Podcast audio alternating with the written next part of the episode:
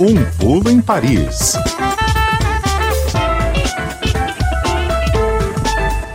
Sexta-feira é dia de dar um pulo em Paris para conversar com o pessoal da Rádio França Internacional. Olá, Adriana Moisés. Estamos vivendo dias difíceis no mundo e dias difíceis também na França, né? Boa tarde. Boa tarde, Bárbara. Boa tarde, ouvintes da CBN. Bastante difíceis, eu diria. Pois é, mais um professor morreu hoje esfaqueado na França, em um caso que é investigado como provável atentado terrorista islâmico. E existe aí, Adriano, uma suspeita de que esse ataque tem alguma relação com a guerra entre Israel e o Hamas? Olha, Bárbara, formalmente ainda não, mas essa é a suspeita de milhares de franceses devido ao atual contexto internacional, não só pela guerra entre Israel e o Hamas, mas também na Ucrânia e as campanhas de ódio e desinformação que circulam nas redes sociais.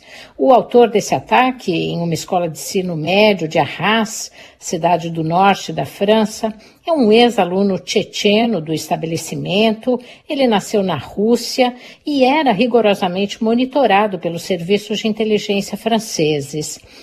Ele foi identificado como Mohamed Mogushkov, tem 20 anos e estava há vários anos inscrito no cadastro de extremistas do Ministério do Interior aqui da França.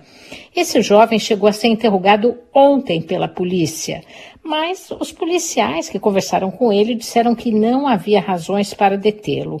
Hoje, depois de esfaquear três adultos e nenhum aluno nessa escola, ele foi preso. O presidente Emmanuel Macron visitou a escola de Arras durante a tarde. Ele explicou que o professor de literatura assassinado com golpes no pescoço, Dominique Bernard, de 57 anos, tentou evitar que o agressor entrasse no estabelecimento. Um irmão mais velho dessa família tchetchena já cumpre pena de prisão na França condenado por um projeto de atentado desmantelado em 2019 e apologia do terrorismo. Por isso, esse rapaz que cometeu esse assassinato hoje já era monitorado pelos serviços de inteligência.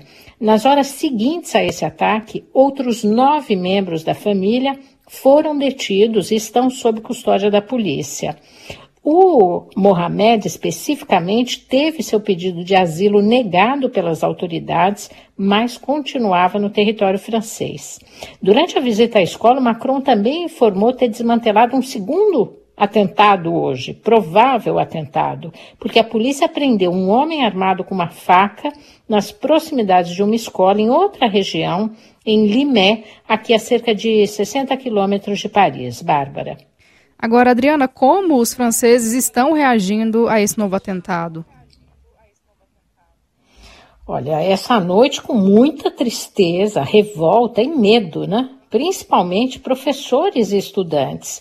Durante o ataque, o agressor gritou Allah Akbar, que é aquela expressão que significa Allah é grande, e é uma expressão de fé de muçulmanos, mas que foi usurpada como grito de guerra de jihadistas. O próprio presidente Macron falou que o extremismo islâmico voltou a atacar na França. Né? Um elemento desconcertante é que esse novo atentado, que deixou um segundo professor e um funcionário dessa escola gravemente feridos, acontece três anos depois do assassinato de Samuel Paty um professor de História e Educação Moral e Cívica que foi decapitado por outro jovem tchetcheno, no caso de 18 anos, em outubro de 2020, num colégio a 30 quilômetros de Paris. Estavam, inclusive, programadas cerimônias de homenagem a Samuel, a Samuel Paty na próxima segunda-feira. Aqui na França, desde o ataque de sábado dos extremistas do Hamas em Israel, vários professores de história contaram que estavam incitando os alunos a falar sobre esse assunto na sala de aula, sobre principalmente o que eles estavam vendo nas redes sociais. Os professores dizem que precisam combater a desinformação diante da enxurrada de imagens de violência que circulam nas redes e ajudar as crianças e adolescentes a discernir os fatos de vieses ideológicos que são manipulados com imagens chocantes. O problema é que os professores, com toda a boa vontade e seu engajamento, se tornaram alvos de extremistas e por isso eles estão extremamente chocados com essa situação agora de noite aqui na França, Bárbara. Nossa, uma tristeza mesmo. Adriana, é, a gente tem observado aí na França manifestações de apoio a Israel e aos palestinos. Como está esse movimento aí nas ruas? Porque, por exemplo, aqui no Brasil a gente observa uma polaridade, né? A materialização da polaridade das eleições acaba reverberando também nesse conflito. Como é que está a situação por aí? Olha, eu diria, Bárbara, que globalmente a sociedade francesa, à exceção de um partido político de esquerda radical, que é a França Insubmissa, condenou esse ataque bárbaro do grupo terrorista Hamas no sul de Israel. Não houve a menor dúvida de que se tratou de um ataque terrorista. Essa questão da qualificação do tipo de crimes ocorridos em Israel não causa polêmica aqui na França.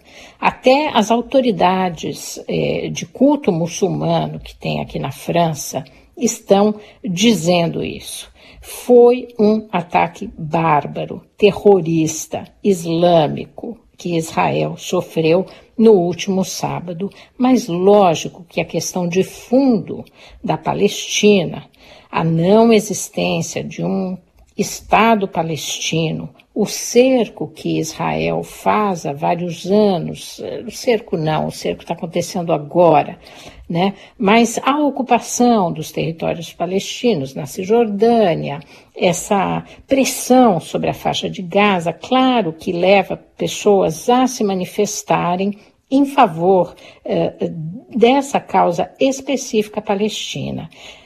Agora, a França temendo a importação do conflito para cá, porque tem a maior comunidade de judeus da França, da Europa, e também a maior comunidade de palestinos uh, da Europa, acabou proibindo manifestações públicas apenas para evitar um confronto maior ali na rua. Vocês conhecem como é a França, né? Tudo acaba é, em violência. Então, preventivamente, o governo proibiu. Só foi permitida uma manifestação que aconteceu no início da semana de israelenses. 16 mil pessoas se reuniram para dar apoio a Israel. Depois, as manifestações pró-palestinas foram presas foram proibidas. Mas, no fundo, o governo tem tolerado, porque pequenos grupos de pessoas têm saído nas ruas, muitos estudantes que defendem essa questão, que tem que dar apoio aos palestinos, não pode abandonar os palestinos civis da faixa de Gaza.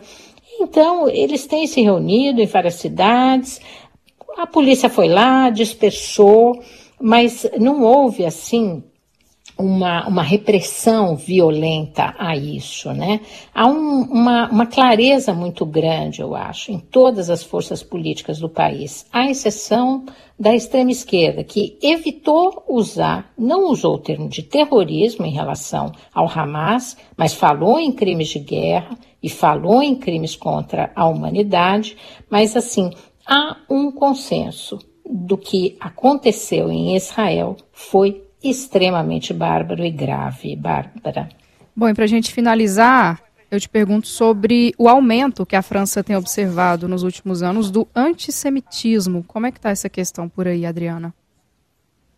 Olha, concretamente existe, principalmente desde o início ali dos ano, do ano 2000, uh, eh, um aumento de atos antissemitas aqui na França, uh, com a, a, chegada do Hamas ao governo na, da faixa de Gaza e os conflitos sucessivos né, com esse grupo na faixa de Gaza, houve aumento aqui de atos antissemitas. A gente teve um movimento de muitas famílias francesas saindo daqui da França para ir morar em Israel, com medo dessa uh, ressurgência de um antissemitismo muito declarado aqui na França.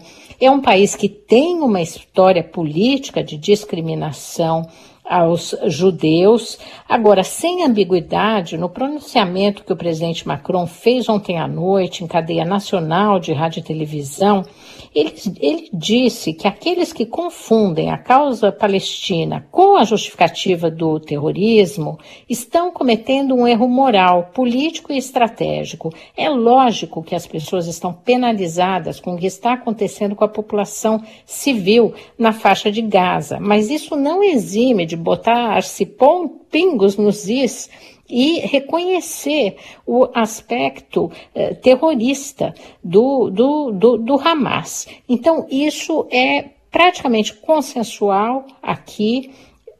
Realmente, só o partido de extrema esquerda, França Insubmissa, que não tem usado o termo terrorismo, mas está isolado dentro desse contexto. E o presidente Macron recordou ontem, nesse pronunciamento na TV, né, que o antissemitismo sempre serviu é, de prelúdio, como ele disse, a outras formas de ódio, né? Em vários momentos da história. Um dia são judeus, no outro dia são cristãos, no outro são muçulmanos, e ele pediu à população francesa que permanecesse unida, né? E a não importar as divisões ideológicas que a gente está vendo agora fora das fronteiras da França. Essa é a maior preocupação do governo, mas eu diria que as coisas estão até relativamente, estavam relativamente calmas. Até esse atentado ocorrido hoje, a gente vai ter que observar com muita prudência o que vai acontecer nas próximas semanas e principalmente a partir da ofensiva terrestre de Israel na faixa de Gaza, que esse vai ser um momento de grande risco Hum, em que as imagens do que acontecerem aos civis em Gaza aí podem provocar algum tipo de convulsão mais grave aqui na França, Bárbara. Adriana Moisés, da Rádio França Internacional, muitíssimo obrigada. Um ótimo fim de semana para você. Obrigada, um bom fim de semana para vocês também. É isso, a gente segue acompanhando essa tensão, né, em todo mundo.